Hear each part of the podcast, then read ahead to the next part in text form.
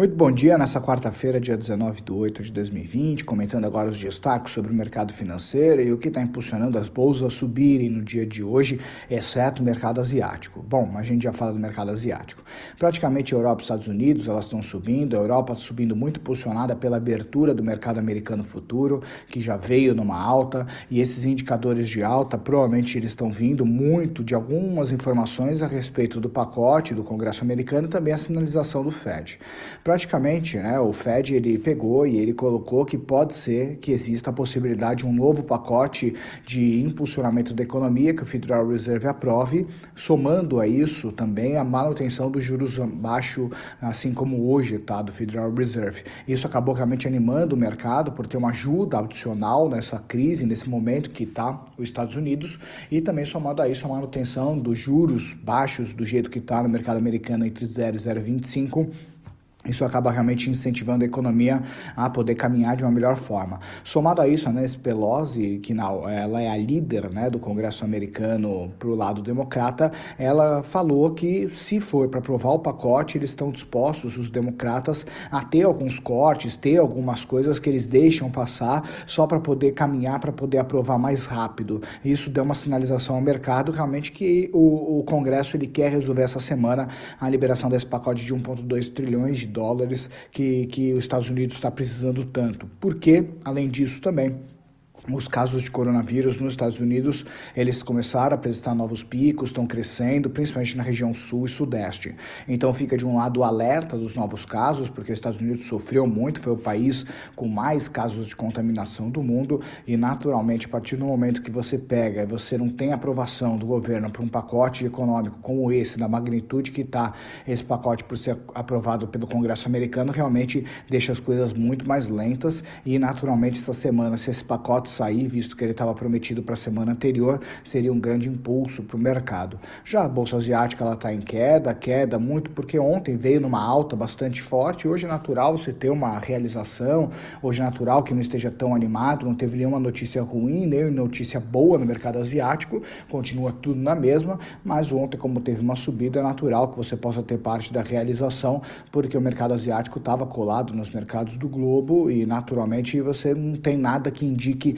uma queda muito robusta no mercado da Ásia. E hoje, um dia muito importante, que é a OPEP, ela vai sentar para poder bater um papo sobre o acordo de restrição à produção que teve nos últimos meses, uh, onde os países principais produtores de petróleo, eles colocaram justamente que iam diminuir a produção para não pressionar muito os estoques, para não acontecer o que aconteceu alguns meses atrás, onde ficou até com preço negativo o petróleo em contratos futuros. Então, para isso não acontecer, para ter um controle maior da demanda demanda e da oferta, a opção foi a redução da produtividade, tanto que teve realmente um incentivo, digamos assim, quase que forçado para a Rússia também diminuir a produção de petróleo, e foi o que aconteceu. E hoje eles discutem é, novamente se vão manter, se vão diminuir a produção, se vão voltar a aumentar. É curioso porque, mesmo nessa crise, a gente começa a olhar um pouquinho das bolsas nesse último semestre, e olhando um pouquinho para a Nasdaq, por exemplo, ela teve valorização esse ano de 24,95%, o S&P 500 teve uma valorização de 4,92%,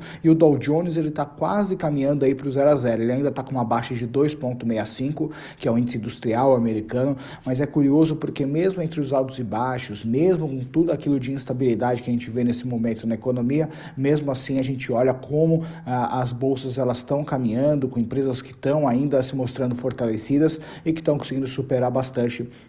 do momento que a gente está passando. Não é à toa também que a bolsa brasileira também, assim como várias bolsas europeias também, elas caminham para justamente poder ter uh, uma volta cada vez mais forte, porque grande parte da recuperação já foi feita. E a última notícia é que o Joe Biden ele está oficializado como candidato democrata à presidência dos Estados Unidos. Ontem foi o segundo dia de convenção democrata e teve a coleta dos votos dos 50 estados americanos que são, né, os 50 estados americanos votaram para poder definir que o Joe Biden ele é o candidato à presidência dos Estados Unidos para concorrer contra o Donald Trump. A chapa do Joe Biden é junto com a Kamala uh, Williams e ela é, é uma pessoa muito forte, uma senadora de primeiro mandato americana, que ela vem muito forte, ajudando muito realmente a poder melhorar a imagem do Joe Biden, que é considerado um candidato bem morno, bem morno mesmo, mas ela vem realmente colocando uma pimenta maior e ao mesmo tempo uma pressão muito grande do presidente Donald Trump por causa do coronavírus que está na mão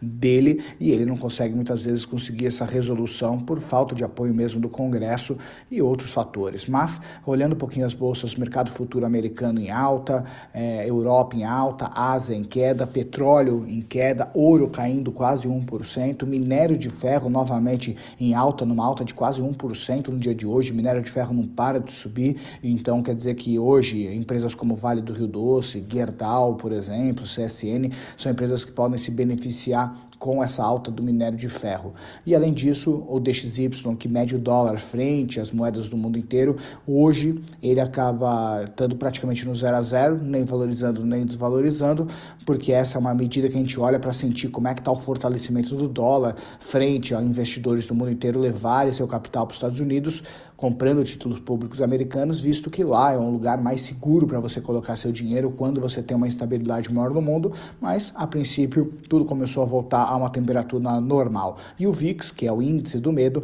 ele está tendo uma pequena subida, tá? Não é uma subida muito drástica, muito grande, normal, lembrando que o índice de preço do VIX ele ainda está um pouco alto, ainda deve cair mais nos próximos meses à medida que as vacinas e a estabilidade volte à economia. Mas hoje ele está com um pouquinho de alta tá? Nada que a gente deve se alarmar. Um grande abraço e até o final do dia no call de fechamento. Tchau, tchau, gente.